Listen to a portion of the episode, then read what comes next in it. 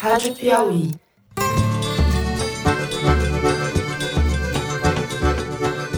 Olá, sejam bem-vindos ao Foro de Teresina, o podcast de política da revista Piauí.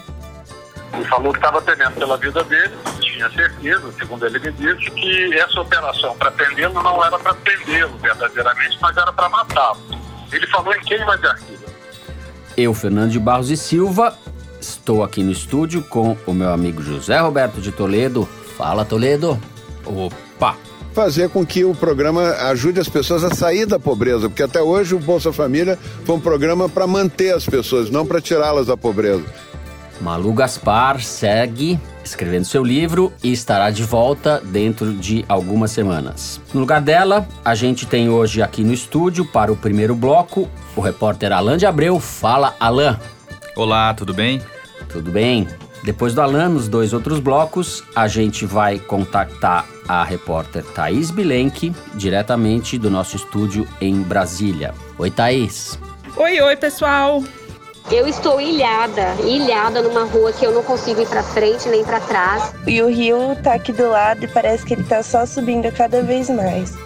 Vamos direto para os assuntos dessa semana. A gente vai abrir o programa falando da morte do ex-capitão da PM do Rio, Adriano da Nóbrega. Vamos discutir as circunstâncias em que ele foi assassinado e os vínculos dele com a família Bolsonaro, que são antigos. Em seguida, no segundo bloco, a gente vai falar do Bolsa Família, o programa que foi criado no governo Lula e que chega cambaleando neste momento no governo Bolsonaro, com um milhão de famílias na fila de espera para receber o benefício. Por fim, no terceiro bloco, a gente fala do caos produzido pelas chuvas em São Paulo nos últimos dias e antes em Belo Horizonte e das causas, as naturais e as não naturais, para explicar essa tragédia recorrente, se a gente pode usar essa contradição em termos, né? Tragédias recorrentes não são tragédias. É isso, vem com a gente.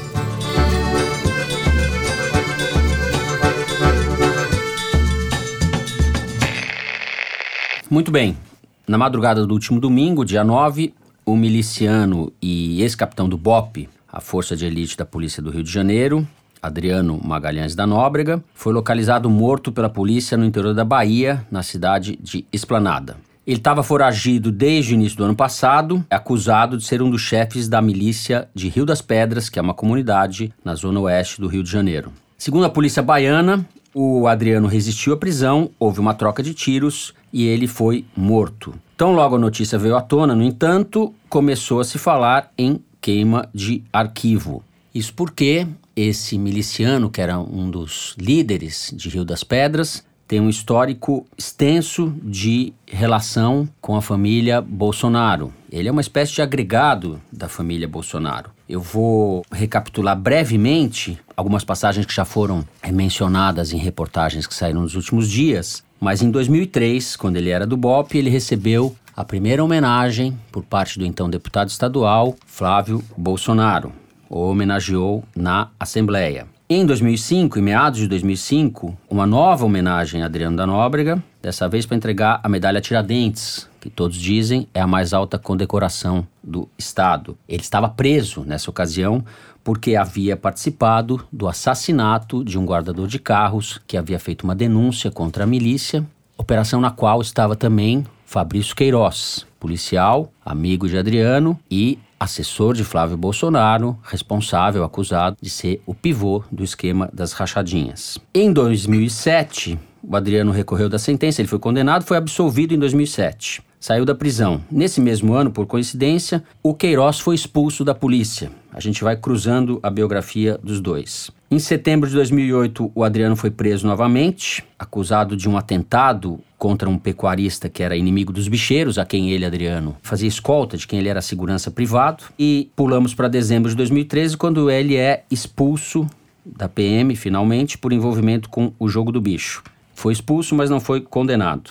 Mais recentemente, a gente sabe que a família do Adriano da Nóbrega, a mãe e a ex-mulher, estavam lotadas, eram pagas pelo gabinete de Flávio Bolsonaro, recebiam salários, eram funcionárias do gabinete, embora não comparecessem ao trabalho. E na investigação da polícia, numa das conversas gravadas entre o Adriano e a sua ex-mulher, ele indica, segundo as gravações da polícia, que recebia uma parte do dinheiro das rachadinhas. Ou seja, tudo forma um bololô só envolvendo a banda podre da polícia, a milícia do Rio de Janeiro, que são bandidos, certo? Com a família do presidente da República. O Alan, que entende muito mais do que eu dessa coisa toda, pode falar um pouco por onde que a gente vai começar, Alan? Faz algum sentido falar em queima de arquivo? Quais as circunstâncias desse assassinato? O que você apurou? Pois é, Fernando. Eu acredito que faz. Há, há, muitos elementos suspeitos nessa ação policial que foi feita em conjunto entre as polícias baiana e fluminense, né? Uhum. Ainda está pouco claro como a polícia chegou até o Adriano inicialmente na costa do Sauípe, litoral baiano. Supõe-se que a polícia estivesse monitorando a comunicação dele por aparelhos celulares, embora ele também tivesse um, cuidado de contra-inteligência muito grande. Ele tinha mais de 10 celulares foram apreendidos uhum. naquela casa, né? Inicialmente há essa operação no litoral baiano ele consegue fugir, deixa documentos falsos naquele imóvel e tal, que depois acaba, acabou sendo divulgado pela mídia, e vai para o interior, na região de Alagoinhas, né, no, no, norte baiano, e lá se esconde na casa de um pecuarista, inicialmente, o chamado Leandro, que também depois acabou sendo preso. Esse Leandro, Alan, desculpa te interromper, que Sim. passou o Réveillon na casa, na Costa do Sauípe, na casa do Adriano. Do Adriano, exatamente. Eles eram próximos, é, é, embora o Leandro negue é, a probabilidade que ele conhecesse o, o, passado do Adriano e ajudasse o Adriano a se esconder é muito grande. Porque ninguém passa o, o Réveillon Exato. na casa do outro, você não conhece o outro, certo? Pois é, possivelmente eles fossem íntimos mesmo e o Adriano já tivesse uma, algum tipo de atuação na Bahia também, né? Fala-se, inclusive, que ele lavava dinheiro com gado na, na Bahia. É uma hipótese que a polícia está uhum. investigando. É, bom, ele fica escondido na casa do Leandro, isso a polícia a caça dele também. Acredito que ainda continuando monitorando as conversas dele. Uhum. Ele consegue uh, saber com antecedência da chegada, da aproximação da polícia, foge para um outro sítio de um vereador do PSL, que é algo muito curioso, né? Partido pelo Justamente. qual o Bolsonaro foi eleito. Exatamente, né? Do mesmo partido. Esse vereador ele nega que conhecesse o Adriano, mas isso acho que precisa ser esclarecido melhor uhum. ainda. E... Também é outro que o cara usava o sítio dele, usava a casa dele e também não conhecia. Mera coincidência. Pois é, é. Uma, uma coincidência, né? Como chama estranho. esse artista mesmo? O Dedé da. Como é que é? Gilcinho de Dedé. Gilcinho de Dedé. Então, é, e lá acontece o cerco da polícia nesse imóvel, nessa chácara. E aí eu acho que tem um primeiro erro de procedimento da polícia. E isso está muito claro já, a gente já pode trabalhar com isso, que é invadir o imóvel. Se você tem o, o seu alvo sozinho numa casa sem possibilidade de fuga nenhuma, porque a casa está cercada, qual que é o procedimento que a polícia militar adota? Falo isso porque eu conversei com policiais, com coronéis da polícia militar que me disseram isso. Você negocia. Você... Negociar a rendição. Paciência e negociação. Né? Você só invade o um imóvel nessas circunstâncias se há um refém e se há risco para o refém não havia um refém naquela ocasião. Ele estava cercado, não havia como ele fugir. E claro, se sabe que ele tinha um volume de informação sobre a criminalidade organizada do Rio de Janeiro muito grande, né? Por duas décadas no crime, ele atua no crime desde o começo dos anos 2000. Quer dizer, uma operação policial correta seria cercar e vencer o Adriano pelo cansaço. E ele se entregaria fatalmente. É, eu queria falar um pouquinho sobre isso, Fernando, porque embora a gente não tenha laudos, a polícia ainda não divulgou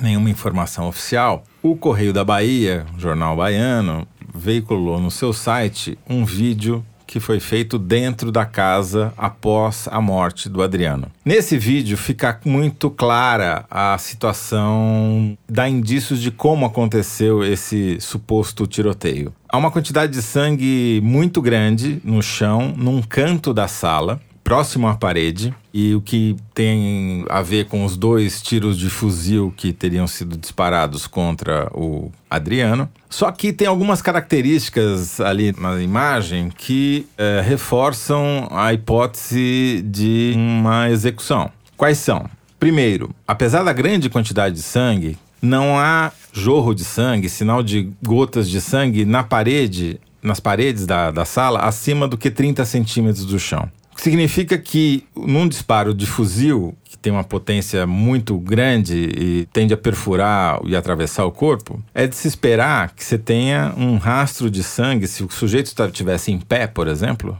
por todas as paredes ou pelas paredes próximas. Ele tinha 1,75m uhum. de altura, podia se esperar eh, até 1,5m. O que a gente vê na, nesse vídeo é que não tem sangue acima de que 30 centímetros nas paredes, o que me leva a crer que muito provavelmente ele estava ou agachado ou deitado no chão. Como você explica o fato de não ter esguicho de sangue nas paredes. O canto onde ele estava era um lugar que, se você fosse se defender contra a entrada da polícia seria o, o menos recomendável, especialmente para alguém com a experiência do Adriano, que é um policial conhecido por ser um atirador habilidoso, não é isso, Alan? Exatamente. Portanto, ele estava no meio da sala, sem nenhuma parede para protegê-lo, com as janelas fechadas, o que é estranho, porque a polícia, a própria polícia diz que ele fugiu da casa na Costa do Sauípe, onde ele estava com a família, porque ele deixava as janelas abertas, já prevendo a necessidade de fuga. Nesse caso, ele estava com todas as janelas dos quartos e da sala fechadas. E não há é, sinais de bala. A reportagem da Folha de São Paulo, que conseguiu entrar na casa, uhum. não relatou nenhuma perfuração de bala de dentro para fora. Mas uhum. vamos esperar os laudos.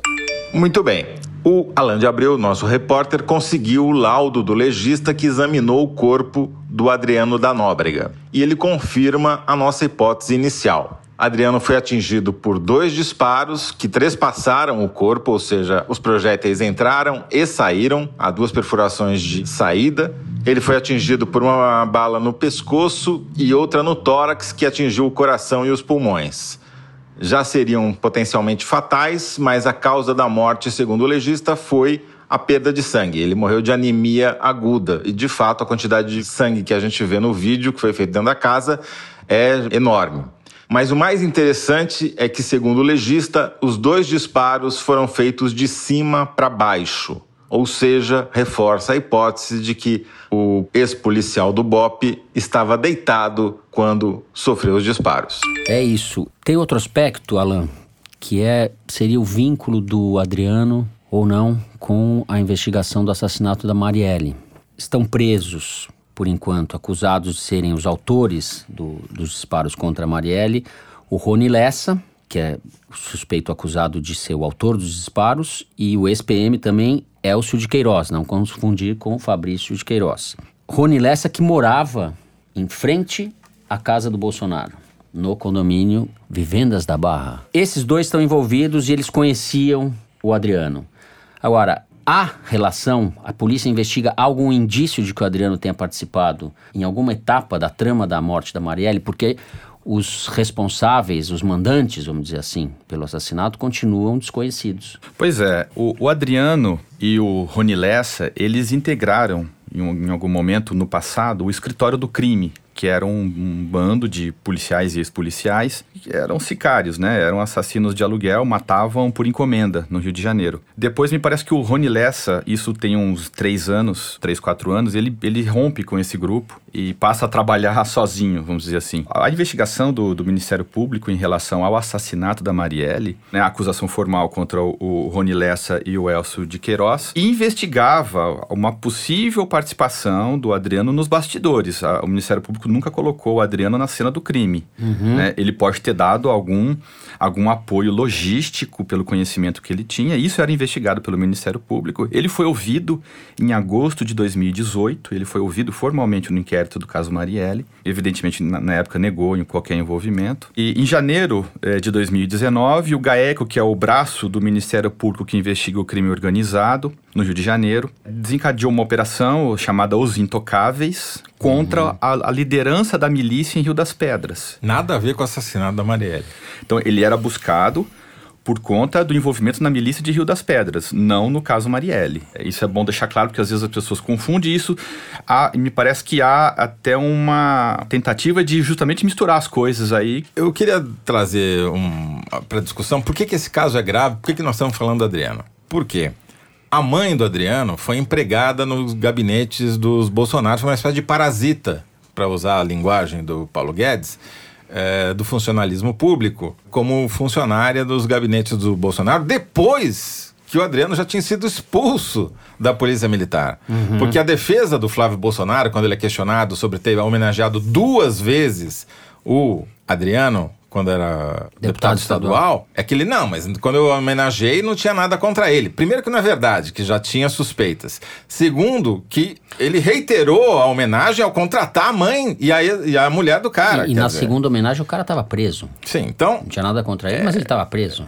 O problema é que você tem um sujeito mafioso, miliciano, criminoso infiltrado no Estado, que é próximo da família Bolsonaro, porque foi a família dele foi empregada pela família Bolsonaro, e o esquema que o Queiroz, que era amigo, chapa, íntimo do Adriano, comandava aparentemente no gabinete do, dos Bolsonaro, nesse esquema que tinha o Queiroz, o, a família do Adriano, essa suspeita de rachadinha, envolve até a primeira-dama, porque tem o dinheiro que supostamente ela recebeu do Queiroz e que o Bolsonaro disse que foi o pagamento de um empréstimo. O problema é, você tem uma organização criminosa óbvia, clara, cujo líder foi assassinado pela polícia, foi morto pela polícia numa circunstância que ainda não está totalmente esclarecida e que há sim suspeita de queima de arquivo. Então, esse é o problema. O problema é a são as muitas coincidências e conexões. Ah, o Eduardo Bolsonaro estava na Bahia e defendeu publicamente a polícia baiana num tweet um dia antes da morte do. Isso é coincidência. Eu acredito que ele não seria burro o suficiente de estar lá na véspera de uma operação que ia resultar no que resultou. Se pudesse, estaria muito longe. Uhum. Agora, todas as outras evidências não são, não são coincidência. E acrescentar aí a toda essa relação que você fez o fato de que o então deputado federal Jair Bolsonaro fez um discurso na Câmara a favor do Adriano quando ele estava preso, chamando ele de brilhante oficial e que não merecia estar em cana, como diz o Bolsonaro. Inclusive, né, se esquecendo do fato que ele sempre foi um brilhante oficial e foi, se não me engano, o primeiro na academia da Polícia Militar. E o tenente ficou como um coitado ali, um jovem de vinte e poucos anos, condenado. Não foi ele que matou a Denise Frossard, quem matou foi um sargento. E você viu o que, que ele falou agora do Adriano?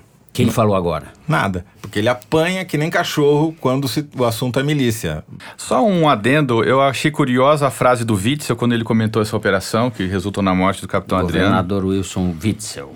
Ele disse que a operação obteve o resultado que se esperava. Esperava quem, cara pálida? Exato. O fato é que é um bololô danado, né? Essa conexão das milícias, de, desses milicianos com a família que está no topo da República é íntima. A gente termina assim o primeiro bloco, se despede do grande Alain de Abreu. Tchau, Alain. Tchau, tchau. E chamamos a Thaís Bilenque para abrilhantar o nosso programa no segundo e no terceiro bloco. Vem com a gente. Antes da gente ir para o segundo bloco, a dica do outro podcast da Piauí, o Maria Vai com as Outras, está indo agora para quarta temporada. Agora no dia 17 de fevereiro. É isso? Vamos para o segundo bloco. Bom, o assunto agora é Bolsa Família, o programa de transferência de renda. Foi criado em 2004 no primeiro governo Lula.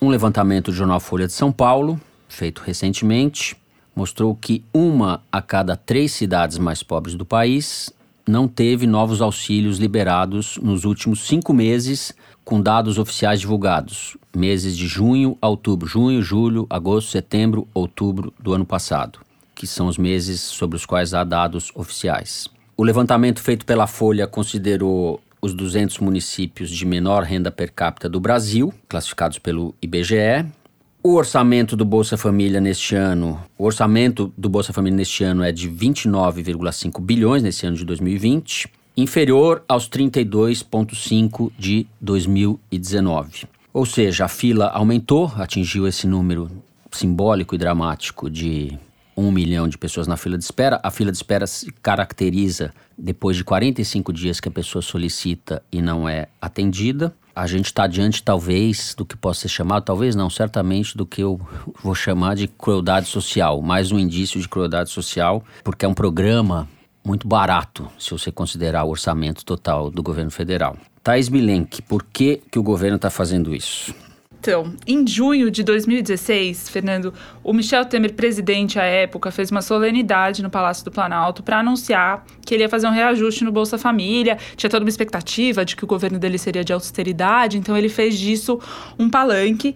E o ministro responsável pelo programa na época, Osmar Terra, comemorou. Ele deu umas declarações e disse que não era isso o Bolsa Família que ia fazer o ajuste fiscal.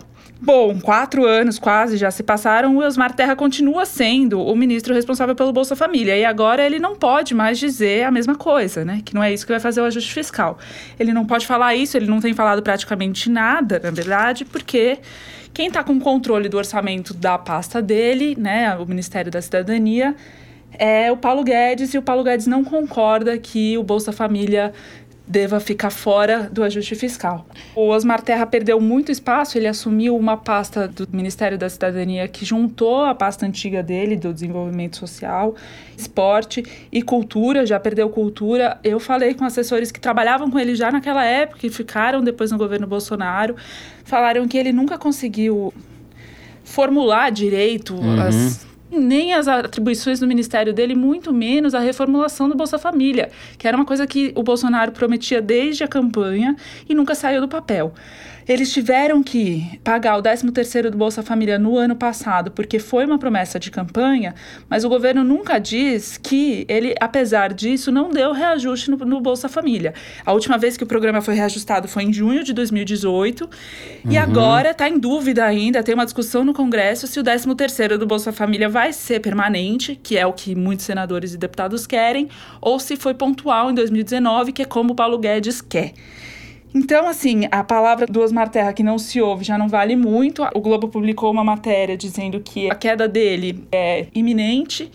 Eu conversei com alguns assessores lá no Palácio, eles falam que de fato a permanência dele não é muito provável, mas eu não sei, enfim, se isso é para já ou não. A gente sabe que o Bolsonaro gosta de sempre dar um truque e não ceder, digamos assim, às pressões de imprensa e tudo mais. Eu não entendo por que, que jornalistas de Brasília continuam fazendo matéria dizendo que Fulano ou Cicrano vai cair do governo porque com isso eles garantem a permanência do sujeito por pelo menos mais uma semana. É isso. Aliás, não é só jornalista, né? Quando fala algum político tipo Rodrigo Maia, é a mesma coisa. Aí muda todo o cenário.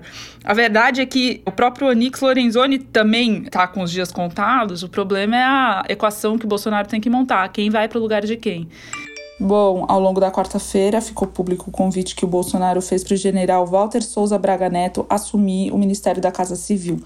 Se a mudança se confirmar, o Onyx Lorenzoni vai para o Ministério da Cidadania e o Osmar Terra ou vai para a Câmara dos Deputados, porque se elegeu deputado federal em 2018, ou vai para alguma embaixada. Braga Neto é o número 2 do Exército, chefe do Estado-Maior. Ele comandou a intervenção federal no Rio em 2018 e o fato de ter sido convidado já é uma demonstração clara de fortalecimento dos militares no entorno do presidente. Três dos quatro ministérios baseados no Palácio do Planalto passariam a ser ocupados por militares, com o peso de um general na Casa Civil. Agora, saindo ou não o Osmar Terra, o problema permanece o mesmo, né? A orientação do governo é claramente de esvaziamento desse programa. É, o problema chama-se Paulo Guedes. Exatamente. Né? Porque o Osmar Terra, mesmo tendo um nome que é mais um erro de concordância do que um nome, ele zerou a fila do Bolsa Família. Teve até festa para comemorar isso durante o governo Temer. E agora a fila chegou a um milhão de famílias na gestão dele sob Bolsonaro. O que, que mudou entre o governo Temer e o governo Bolsonaro, já que o ministro é o mesmo? Mudou o ministro da Fazenda, que agora virou ministro da Economia, que mandou cortar o dinheiro. movimento então, Volta Temer. É, exatamente. Então, o Paulo Guedes, ele acha que pobre só é pobre porque não poupa, não sabe poupar, não é isso? Isso, ele falou isso. Não é isso? Então, e ele deve achar também, como ele acha, como ele declarou que os funcionários públicos são parasitas, ele deve achar que pobre é parasita também. Então, o que, que a gente faz com parasita? Vai ficar alimentando o parasita, dando reajuste do Bolsa Família? Não, né? Vamos cortar. É isso que ele está fazendo. Sendo que o Bolsa Família é um consenso, né, Toledo, entre esquerda e direita. Assim, tem gente que discorda, claro, mas que é um programa essencial para quem vive na pobreza extrema, miséria, que, assim, é, é, é, a única possibilidade de renda dessas pessoas, assim. Já tinha superado essa discussão, né? Não, e, tá, e agora regrediu. E ela está superada por várias razões. Não é só para ajudar essas pessoas. Ela fixa essas pessoas nas cidades onde elas moram. É muito mais barato para o governo dar o dinheiro para essas pessoas continuarem morando nas cidades pobres onde elas moram, seja no interior do Nordeste, do Norte, do Centro-Oeste, do Sudeste, onde seja, do que elas migrarem para uma outra cidade onde vão ter um custo para o Estado muito mais alto de saúde, educação e várias outras questões. Então, é inteligente mantê-las onde elas estão. E o Bolsa Família é o que faz girar, junto com a aposentadoria, a economia dessas cidades. E são as duas coisas que o Paulo Guedes está cortando. Quer dizer, É. além de tudo, é burro. Não é a mera ignorância ou desconhecimento. O desastre da caquistocracia é a apologia da ignorância, o elogio da burrice e a negação do conhecimento. Os caquistocratas se orgulham de não saberem e têm raiva de quem sabe. Por isso que destroem o ensino, destroem a pesquisa e renegam a ciência e querem acabar com a escola. É, Esse é o drama desse governo. Quer dizer, não é só ser ignorante, é ser orgulhoso de ser ignorante e querer acabar com o conhecimento. O Paulo Guedes faz isso na área econômica. Você tinha toda uma rede de apoio para sustentar essa população mais pobre e evitar que esse problema se alargue não só na- nas regiões onde essas pessoas já moram, mas para as grandes cidades. E ele está fazendo justamente o oposto. Ele está incentivando a imigração. Tem uma questão interessante se a gente for pegar historicamente a recepção do Bolsa Família, né? Quando ele foi criado no governo Lula, ele era muito criticado na esquerda por ser um programa de tipo liberal. Era uma migalha que você dava para as pessoas que estavam na extrema pobreza para compensar uma política econômica liberal, que foi a política do primeiro governo Lula de ajuste com o Palocci, que a esquerda do PT, muita gente no PT chamava de liberal. Com o tempo, esse programa passou a ser criticado pelos conservadores, pelos liberais de fato, pelo PFL na época, que é hoje o Democrata, como um programa assistencialista que criava vínculos de dependência, de relações de favor do governante com a população assistida. Num terceiro momento, diante das evidências de que o programa funcionava e era muito barato para os efeitos positivos que ele causava, houve uma espécie de consenso a ponto de todo mundo dizer, seja quem ganhar a eleição, se fosse o Serra em 2010, o Aécio em 14, o Bolsa Família está garantido porque ninguém tem coragem de mexer num negócio desse que custa pouco para o Estado e tem um grande benefício. A gente está agora num momento histórico e diante de um governo que está desafiando esse consenso. É uma mudança do discurso, uma mudança da prática. É, você tem realmente uma espécie de vingança histórica por parte do bolsonarismo contra um dos programas mais bem-sucedidos do Estado brasileiro Mas na última acho que é o década. bolsonarismo, Fernando. Eu acho que aí é o Paulo Guedes. Bom, Aí Paulo é- Guedes, mas ele é ministro do Bolsonaro, mas tudo Mas bem. O Bolsonaro quer manter o Bolsa Família com outro nome, que é chamar de Renda Brasil, Família Brasil. Família Brasil, é. Papagaiada do gênero, dane-se. Tá certo. Porque ele sabe que dá voto, ele não é bobo. O Paulo Guedes não, o Paulo Guedes quer se vingar dos pobres mesmo. O Paulo Guedes que tá forte no governo, né? Muito forte. Sim, acabou de nomear um novo ministro aí, Uhum. o, o Tucano. Era disso que eu queria falar. Foi um acontecimento a posse do Tucano Rogério Marinho no Ministério do Desenvolvimento Regional em Brasília na terça-feira. Eu nunca vi em todas as solenidades no Palácio do Planalto que eu fui durante o governo Bolsonaro um evento tão concorrido. O Rodrigo Maia, presidente da Câmara dos Deputados, foi pela primeira vez desde a posse, assim como o Davi Alcolumbre, o Dias Toffoli e até deputados do Centrão, que imagina se teriam feito isso em outros momentos. Enfim, tinha gente de tudo quanto é lugar lá. Tinha gente, por exemplo, do Tribunal Superior do Trabalho, servidores públicos de, de vários órgãos do governo, enfim. Num sinal claro de muito prestígio do Rogério Marinho e de expectativa também, porque essas pessoas veem nele uma ponte que não existe até hoje com o governo. Porque ele é tido como um bom articulador e, mais do que isso, como uma pessoa que consegue entregar. Porque vários outros articuladores do governo até iam lá, prometiam fazer alguma coisa, mas não traziam nada em troca. Só para lembrar, ele era secretário da Previdência do Paulo Guedes e foi um dos maiores responsáveis pela aprovação da reforma da Previdência e, de alguma maneira, está sendo premiado por isso, né? Exatamente E, isso. portanto, a, a nomeação dele reforça a área de influência do Paulo Guedes dentro do governo. Quando ele citou Paulo Guedes no discurso dele, foi a única vez que ele foi aplaudido. Assim, ele falou o ministro Paulo Guedes alguma coisa, todo mundo aplaudiu. Acho que é bem isso mesmo. Tem outro aspecto sobre ele que é importante, que é um aspecto político que eu acho que é onde o Bolsonaro tenta entrar também. Porque o Bolsonaro assumiu e deu posse sem nenhum ministro que fosse da região norte e nordeste. Ele falou um discurso assim, com pitadas de articulação política, pitadas de elogios aqui e ali, e falou uma hora uma pitadinha de discurso voltado para os pobres. Ele falou que a pasta dele tinha que corrigir desigualdades regionais para permitir que os irmãos brasileiros tenham igualdade. E o Bolsonaro, no púlpito, quando foi também fazer o discurso dele, falou que o ministério tinha um viés muito especial para o Nordeste. Acho que é uma tentativa eleitoral de olhar para essa população, mas é uma tentativa muito superficial, porque não é só um, um, um ministro nordestino numa pasta que atende o Nordeste que resolve qualquer problema, né? Muito bem, antes de terminar, só registrar aqui, acho que eu deixei de falar no começo do bloco, que o Bolsa Família, sempre é bom lembrar, ele atende famílias com filhos até 17 anos que vivem em situação de extrema pobreza, o que significa renda per capita de 89 reais mensais. É isso mesmo, 89, não são 890, 89 ou famílias com renda entre R$ 89 e 178 reais por mês. O benefício médio do Bolsa Família por família é de 191 reais. É disso que a gente está falando. É contra isso que o Paulo Guedes está se insurgindo e criando no governo diga, o que a gente pode chamar de bloco histórico de promoção da crueldade social. Muito bem, com isso a gente termina o segundo bloco do programa e vai agora para o número da semana. O nosso diretor Luiz de Maza vai ler aqui pra gente o número tirado da seção Igualdades do site da Piauí. Fala, Luiz. Então, Fernando, o número dessa semana é 16 mil. Esse é o número de casos de sarampo que o Brasil teve no ano passado. O sarampo vem numa escalada rápida e muito preocupante. Agora, em 2019, foram 16 mil casos confirmados. Em 2018, foram 10 mil casos. E agora, Fernando e Thaís, já que o Toledo não vale, vocês sabem quantos casos de sarampo o Brasil teve em 2017? Nenhum. Ah, bem menos? Fernando acertou. Zero. É, é porque você está tendo um retrocesso gigantesco, os números estão mostrando, né? E, é. e, e, essa mentalidade das pessoas contra a vacina. É, o termo viralizar vem do sarampo, porque nada é, tem um contágio maior do que o sarampo. Cada pessoa infectada com sarampo contagia, em média, 13 outras pessoas. Pra você ter uma ideia, o novo coronavírus é duas a três.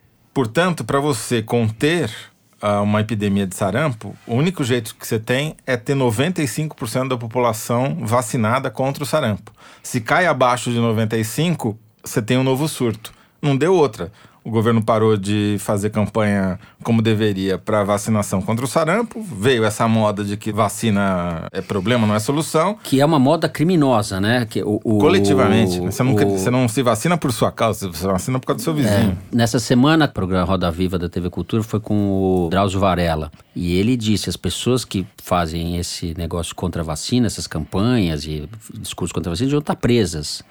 Porque é um ato criminoso de fato. E isso está se espalhando de uma maneira preocupante. Aliás, como o obscurantismo tem muitas faces e essa, sem dúvida, é uma delas. Agora, só reforçando isso que o Toledo falou do contágio rápido, só para ter uma dimensão do que está acontecendo. Em 2019, como eu falei, foram 16 mil casos. Agora, entre 2002 e 2017, quer dizer, num período de 16 anos, o Brasil teve só 1.500 casos. Quer dizer, em 16 anos teve 1.500 casos, em um ano teve 16 mil. É, só para lembrar, a, o sarampo foi reintroduzido no Brasil via Venezuela. A imigração de venezuelanos, por causa do derretimento do país, trouxe com eles o vírus pela região norte, por Roraima.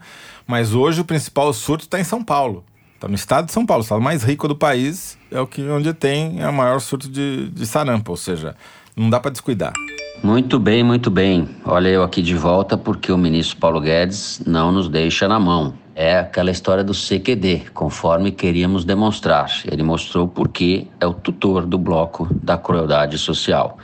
Depois que gravamos o programa, ele soltou a frase que agora já entrou para os anais das atrocidades retóricas deste governo, ao defender o câmbio depreciado, dizendo que empregada doméstica estava indo muito para Disney, uma festa danada sugeriu que essas pessoas viajem para Foz do Iguaçu, para Cachoeira do Itapemirim ou para as praias do Nordeste. Ele mesmo vai para Miami, onde ele passou as últimas férias. Chama atenção que na fala dele tem um tom que é ao mesmo tempo de desprezo e senhorial. Ele fala um peraí, peraí. Ele naturaliza o lugar dos pobres, como se dali eles não pudessem passar. É uma fala repleta de implicações, atroz, e que traduz bem a natureza da política que ele está liderando. Esse é o avalista do governo Bolsonaro.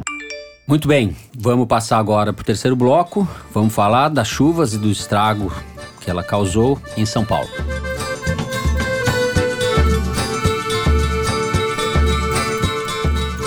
A chuva caiu em São Paulo na madrugada de domingo para segunda-feira. Foi uma das mais intensas dos últimos quase 80 anos. E o estrago que ela causou foi imenso. A gente viu, as imagens são muito dramáticas. Houve o saldo até agora de cinco mortos no interior do estado e centenas, milhares de pessoas, na verdade, tiveram suas vidas afetadas, passaram por transtornos ou por dramas graves.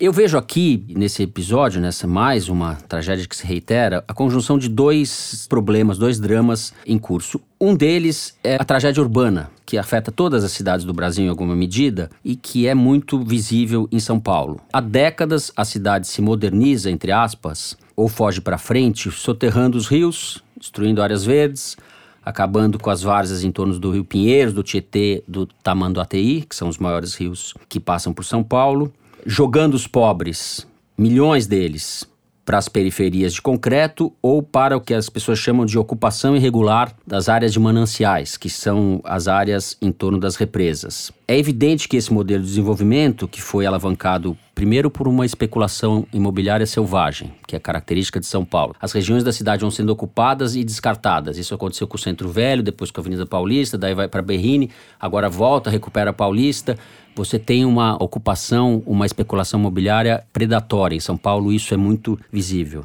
E segundo, pela cultura de idolatria do carro como o veículo privilegiado de transporte. Se abre avenida, faz túnel, alarga as marginais, o Serra, quando governador, alargou as marginais, isso não faz tanto tempo. Então a gente não está falando do minhocão do Maluf dos anos 70, a gente está falando de uma medida que foi tomada agora recentemente pelo governo tucano. É evidente que esse modelo está no limite da exaustão e que a cidade se inviabilizou e talvez isso seja irreversível.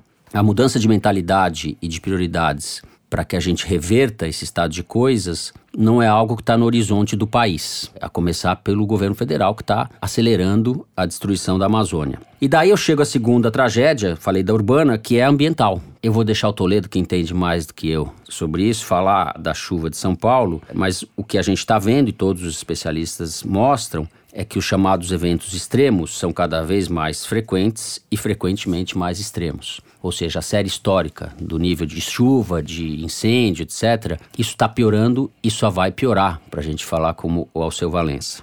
É isso, Zé?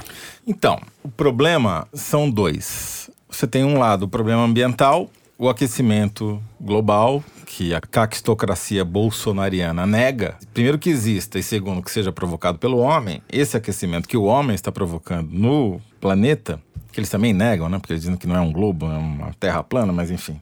É difícil até de encontrar pontos em comum para começar a conversar, mas partindo uhum. do pressuposto que é um globo, que ele está aquecendo e que é o homem que está provocando isso, qual que é o efeito para quem mora em São Paulo e trafega pelas marginais? É que uma chuva muito forte, que é uma chuva quando cai mais de 50 milímetros durante uma hora, que era um evento raro, passa a ser um efeito frequente.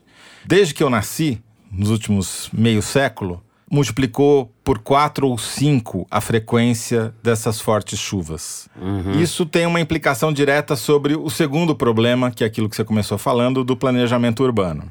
São Paulo não é exceção, mas talvez seja o caso mais radical de metrópole brasileira em que todos os fundos de vale, onde eram rios, foram transformados em avenidas. A Avenida 23 de Maio, que é a principal artéria que corta a cidade de norte a sul, era um rio.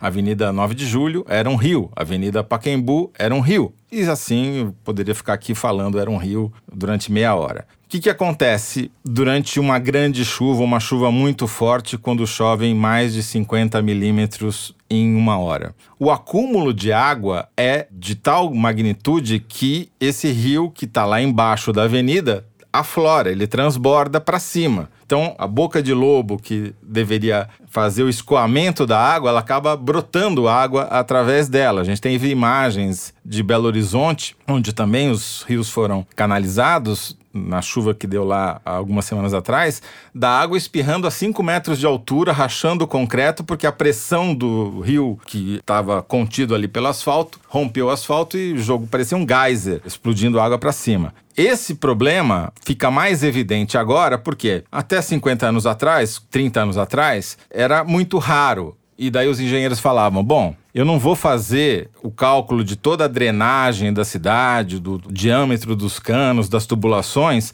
por um evento que acontece uma vez a cada 30 anos. Eu vou calcular pela média. O problema é que a média pode não ter alterado muito, mas os pontos fora da curva jogaram essa média para o espaço porque começou a haver com muito mais frequência esses eventos de chuvas muito fortes que o sistema de escoamento não dá conta.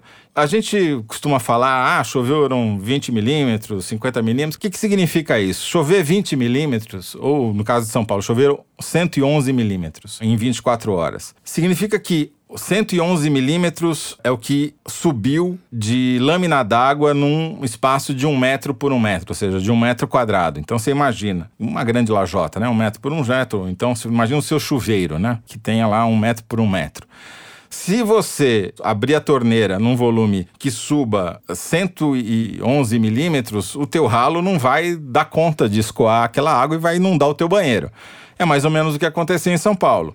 A velocidade com que a chuva caiu, né, 24 horas, o volume que caiu, para vocês terem uma ideia, 111 milímetros são 111 litros num metro quadrado. Se você pega 100 metros quadrados, já dá uma piscina inflável de 11 mil litros. Você pega uma cidade inteira, não há rio que dê escoamento para isso se não houver outros mecanismos para absorver essa água antes dele chegar no rio. Sabe quanto uma árvore adulta absorve de água na cidade? Diga. 500 litros. Quem falou isso foi o deputado Rodrigo Agostinho, que é presidente da Comissão de Meio Ambiente da Câmara.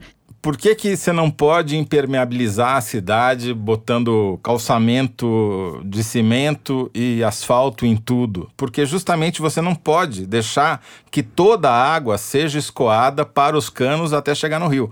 Ela tem que ser absorvida no meio do caminho. E como você faz isso? Deixando áreas verdes ou áreas em que o solo esteja permeável à penetração da água, ou seja, canteiros, um tipo de calçamento que a água consegue se infiltrar dentro dele, que são as chamadas calçadas ecológicas. Parece coisa de ecochato, mas é coisa de urbanista. Só que a gente esqueceu isso. E a gente faz a apologia do contrário. Resumindo, esse desastre que aconteceu em São Paulo nessa segunda-feira vai se repetir com cada vez mais frequência. E se não mudar a política pública e as pessoas não pararem de reclamar no Twitter e forem cobrar isso dos seus governantes, a gente vai ver essas tragédias se repetirem cada vez mais frequentemente. Thaís. A discussão que fica girando nesses dias é completamente oposta. A discussão é: ah, você tinha 150 milhões no orçamento e não investiu em obra anti-enchente. Você deixou um legado que foi um desastre. Então, Haddad contra Bruno Covas, contra Joyce Hassman, fica uma discussão e nunca se chega nessa discussão verdadeira que está sendo avisada já tem 30 anos, que as obras que precisam ser feitas são estruturais. E lembrando que também, né, se for para se basear numa métrica eleitoral, esses avisos também já foram feitos. O Bruno Covas, prefeito de São Paulo, ele se tornou conhecido da população no ano passado, em março de 2009, quando caiu um outro temporal que matou 12 pessoas na Grande São Paulo e foram ver, ele estava numa licença não remunerada na Europa com amigos. Ele tinha assumido a prefeitura depois que o Dória saiu, ninguém sabia quem ele era. Os repórteres foram olhar, ele já tinha passado 100 dias nos dois anos e pouco de governo do Dória e dele. Claro que isso vai ser usado, explorado, né? Ele vai virar o prefeito da enchente, ele quer ser candidato Não a, colou. a Por reeleição. enquanto, viu, Thaís? Eu pedi para Arquimedes fazer um levantamento para a gente de quais nomes de políticos foram mais citados junto com as citações no Twitter sobre a chuva em São Paulo. E deu em primeiro lugar o Dória. 20% das citações ligavam o Dória, 10% o Covas e 5% o Haddad. Quer dizer, O a Dória- vantagem do Bruno Covas ser desconhecida é que nem na época da chuva lembram dele. É, não deixa de ser justo esse negócio, porque o Dória, se não tivesse fugido da prefeitura para se candidatar ao governo do estado, rompendo o compromisso que ele assumiu ao se candidatar a prefeito, seria o prefeito da cidade ainda. São Pedro fez justiça. Não é? é o Dória é, deveria ser o prefeito da cidade, e não fazer da cidade um trampolim para suas aspirações políticas. Isso tem preço, né? Esse tipo de mentalidade, que não é exclusiva dele, tem preço. Por coincidência, também tá viajando, né? Também tá fora do país, assim. Nessa época tá todo mundo sempre em alguma outra coisa. O Marcelo Leite, da Folha de São Paulo, que é um dos repórteres de ciência e que conhecem as questões ambientais como poucos no Brasil, escreveu na Folha essa semana um, um texto em que ele diz que os dois tipos de enfrentamento da questão das chuvas até agora em São Paulo têm sido canalizar córrego e construir piscinão. Ele fala, ambos são pretensões equivocadas de domar as águas confinando-as em fortalezas de concreto até que sejam despejadas no canal principal, os rios como o Tietê e o Pinheiros. Esse tipo de intervenção, embora possa ser pontualmente eficaz, está condenada historicamente. Não vai resolver mais o problema. A gente teria que ter uma mentalidade completamente diferente dessa, assumir o colapso de uma cidade como São Paulo, a desfuncionalidade dessas coisas que eu falei no início do bloco, e não há a menor indicação de que isso vai acontecer. É, não é só cidades, porque dois anos atrás, na Grande Matão, teve um pé d'água enorme ali na região de Araraquara, Matão, e destruiu uma quantidade inaudita de represas, de barragens, porque elas todas, no período que elas existiam, que eram algumas tinham mais de um século, nunca tinha chovido tanto em tão curto espaço de tempo, a ponto de a vazão, né, os ladrões das represas não darem conta de vazar o excesso de água. Estou dando esse exemplo porque não é à toa é, esses eventos dessas grandes chuvas, essas chuvas de mais de 100 milímetros, estão se repetindo, já está constatado estatisticamente, não é empirismo, e cada vez com mais frequência. E elas não vão cair só nas cidades, elas vão cair também no interior. E daí o problema não é a barragem, mas é a encosta que desaba, é a represa que vai embora e que leva o que tem abaixo da represa junto com ela. Ou seja, é preciso mudar a mentalidade e mudar os parâmetros. Não dá mais para a gente calcular as vazões pela série histórica, porque a série histórica não serve mais como parâmetro. A gente está vivendo uma nova história. E é um papo de louco, porque daqui a pouco começa a época da seca e fica todo mundo contando milímetro nos reservatórios, falta água para beber, falta água para tomar banho, como se uma coisa não tivesse a ver com a outra. E a gente tá vivendo agora o drama das enchentes e depois parece que o mundo dá sete voltas, ninguém lembra do que aconteceu e vira o período da seca, sim, assim. Tem uma sim. relação... É, as coisas são muito intrincadas. Essa frente fria que provocou essa chuva enorme lá em São Paulo, ela subiu muito rápido da Patagônia, do sul do continente, na verdade, né? E por isso provocou provocou um choque e a precipitação no volume que caiu ali. Isso está se tornando cada vez mais frequente. É, ao mesmo tempo, estava tendo uma tempestade no Atlântico Norte que fez um Boeing bater o recorde de velocidade, foi o menor tempo entre Nova York e Londres já registrado, porque ele tinha ventos de cauda de 150 km por hora. Ou seja, não é coisa de cientista, como eu disse Diego Cochato, achar que o clima do mundo está mudando as evidências vão ser cada vez mais frequentes e cada vez mais trágicas. Ainda bem que era vento a favor, pois né? é, senão imagina um atraso. Esse, pra você ter uma ideia, ele chegou uma hora antes do previsto, o jato. Muito bem. Vocês estavam falando aqui agora, eu estava lembrando, mas não tem nada a ver. A música do Chico Buarque, Futuros Amantes, né? Que fala da cidade submersa, se o Rio fosse uma cidade submersa. Mas é, é muito. Chico Buarque é, é sofisticado demais para. Não, eu só acho que ele errou no tempo, né? Porque ele tá prevendo isso que aconteceria daqui a alguns milênios, não, vai acontecer é. daqui, sei lá, é, quando. É isso. A gente encerra com água até a ponta do nariz aqui, diretor, o terceiro bloco do programa e parte para o Kinder Ovo. Vamos nos afogar no Kinder Ovo agora. Antes do Kinder Ovo, eu quero convidar os nossos ouvintes, mais uma vez, para assinar a revista Piauí. Essa é a melhor forma de apoiar o foro e garantir que a nossa produção esteja sempre saudável e bem alimentada para procurar esses áudios bizarros que a gente comenta por aqui. Vamos ver, Thaís, se sem a Malu você vai. Não, gente, eu já essa. fiquei pra trás da Malu há muito tempo. Você precisa ouvir mais meme, viu, Thaís? É, exato. Solta aí, Dani. Os registros que foram arrecadados com o poder do senhor Gustavo Bezerra, obrigado, são provas interessantes, porque ele tinha isso guardado há anos em poder dele. Né? Ele não sabia que isso seria utilizado em algum momento isso foi arrecadado por ordem judicial. E se assim encontrou vários registros com o seu nome. Né? Tesão, Bigfoot, uh, Cindy, Cinderela, enfim. É, é, engraçado, mas enfim, são referências à sua pessoa. É o Cabral. É o Cabral. Então, o senhor acha que isso não é prova? Tem dinheiro guardado em algum lugar? Lugar nenhum. Tem dinheiro Esse não. é o pezão? Não, não tem nada. Respondendo ao, dele, ao juiz. Você tem para os bancos? Não tem nada. Tem patrimônio? Bretas? Não tem nada. Não tem nada. O Bretas. Ah, o Zé acertou. Não, eu Dividiu. acertei, pô, acertei o... o Big- cara quer tirar a minha Big única Foot. vitória do Kinder, a primeira vitória do ano, pô. O pezão vai no fém. Tem nada, tem nada, não. Bigfoot é sua mãe, né? Aqui era o Marcelo Bretas, juiz da Sétima Vara Federal Criminal do Rio, conduzindo depoimento do ex-governador Luiz Fernando Pezão no último dia 3. Vale lembrar que o Pezão está preso desde novembro de 2018. É isso, o Toledo acertou Bigfoot. o, o Pezão, eu acertei o Bretas. Hein, Zé? Você vai Pô, dividir esse Kinder Ovo comigo? Cabral. É, Não, você, foi, você, você deu a pista. Você deu a pista, Thaís. Eu acho que a gente devia dividir Big por Foot. três aqui. Essa. É, cada um fica com um pedacinho. Big Exato, Foot. fica Exato. 0,33, Mostrar pra Malu... vírgula 33 infinito. Mostrar pra Malu como é que se faz uma disputa saudável, e Sério? como é que a gente confraterniza nesse momento. Socialismo chegou, o É, Kinder Ovo. A Malu com aquela coisa dela competitiva. Viu, Malu? Bom, depois desse momento Bigfoot, vamos passar para as cartas dos ouvintes. Como sempre, a nossa produtora Mari Faria separa algumas mensagens que chegam pra gente pelas redes sociais ou no e-mail forosteresina.revistapiauí.com.br. Eu vou começar lendo o tweet do Bruno Monteiro, que escreveu o seguinte: Aprendi a expressão merda frita ouvindo o Foro de Teresina e agora vou usá-la em toda e qualquer oportunidade. Mas não abuse, Bruno, não abuse, porque não pode banalizar a merda frita, não. Ô, Fernando, eu tenho que fazer um registro aqui.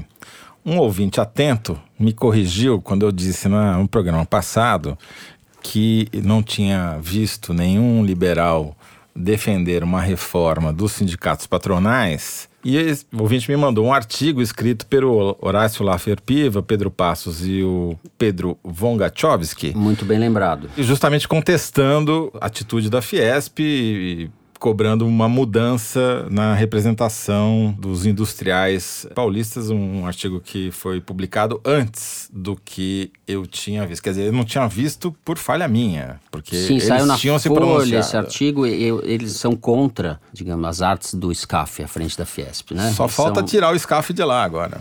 E já que eu falei um desaforo, vamos para mais um desaforo. Vocês não sentiram falta de nada no programa passado? O Teresino. Exatamente. Você que a gente falta. não citou o Teresino no programa passado, que é uma injustiça histórica.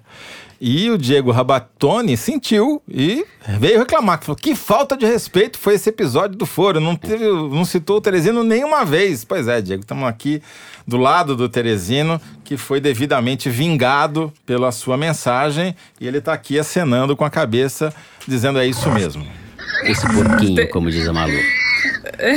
Tem gente aqui que tá indignada por outros motivos. A Valentina, ela escreveu no Twitter: Por que, que o Foro de Teresina não pode me atualizar também sobre o BBB? Que absurdo!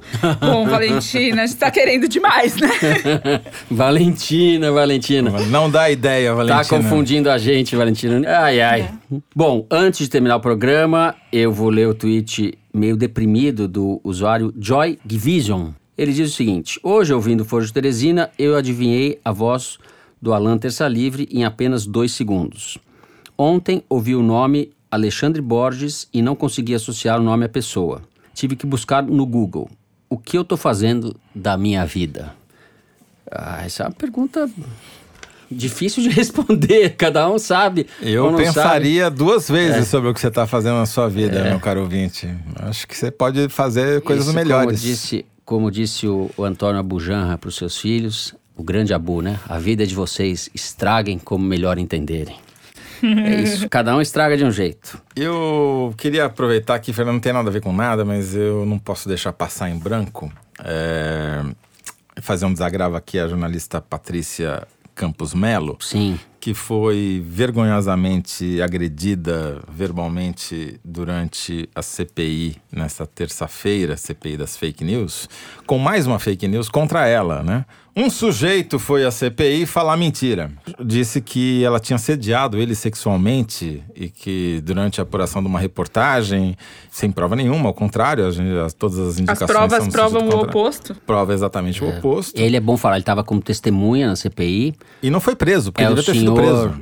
Hans River do Nascimento. Devia ter sido preso, porque mentir à CPI é crime. E, então a CPI foi conivente com a fake news. Então a CPI contra a fake news ajudou a espalhar a fake news. Então a nossa solidariedade aqui à Patrícia, que é uma das melhores jornalistas do. Brasil. Isso mesmo. E ele foi, essa testemunha, o Hans River, endossado pelo deputado Eduardo Bolsonaro, que falou: não duvido que ele esteja falando a verdade, etc, etc. E deu mais uma volta no parafuso da calhordice, né? Que a gente viu durante a CPI. Fica aqui registrada a nossa solidariedade à Patrícia e o nosso repúdio a esse tipo de coisa que vem se tornando frequente e cada vez mais grave no Brasil. Não, e a nossa convicção de que quando o jornalismo é feito como tem que ser feito, incomoda e a reação não é à altura, definitivamente, né? Isso. Com isso, o programa dessa semana fica por aqui. O Foro de Teresina é uma produção da Rádio Novelo para a revista Piauí, com a coordenação geral da Paula Scarpim. O nosso diretor é de Maza, as nossas produtoras são a Mari Faria e a Yasmin Santos. A Júlia Sena grava o vídeo do Foro Privilegiado, o teaser que a gente publica nas redes sociais da Piauí e no YouTube. A edição do programa é da Evelyn Argenta, da Cláudia Holanda e da Mari Romano. A finalização e a mixagem são do João Jabassi, que também interpreta a nossa melodia tema, composta por Vânia Salles e Beto Boreno. A nossa coordenação digital é feita pela Kelly Moraes. O Foro de Teresina é gravado no Estúdio Rastro com o Dani Di. Eu, Fernando de Barros e Silva, me despeço dos meus amigos José Roberto de Toledo. Tchau, Toledo. Clube, clube. Clube, clube. Thaís Bilenque, obrigado, Thaís. Tchau, gente. Até a semana que vem.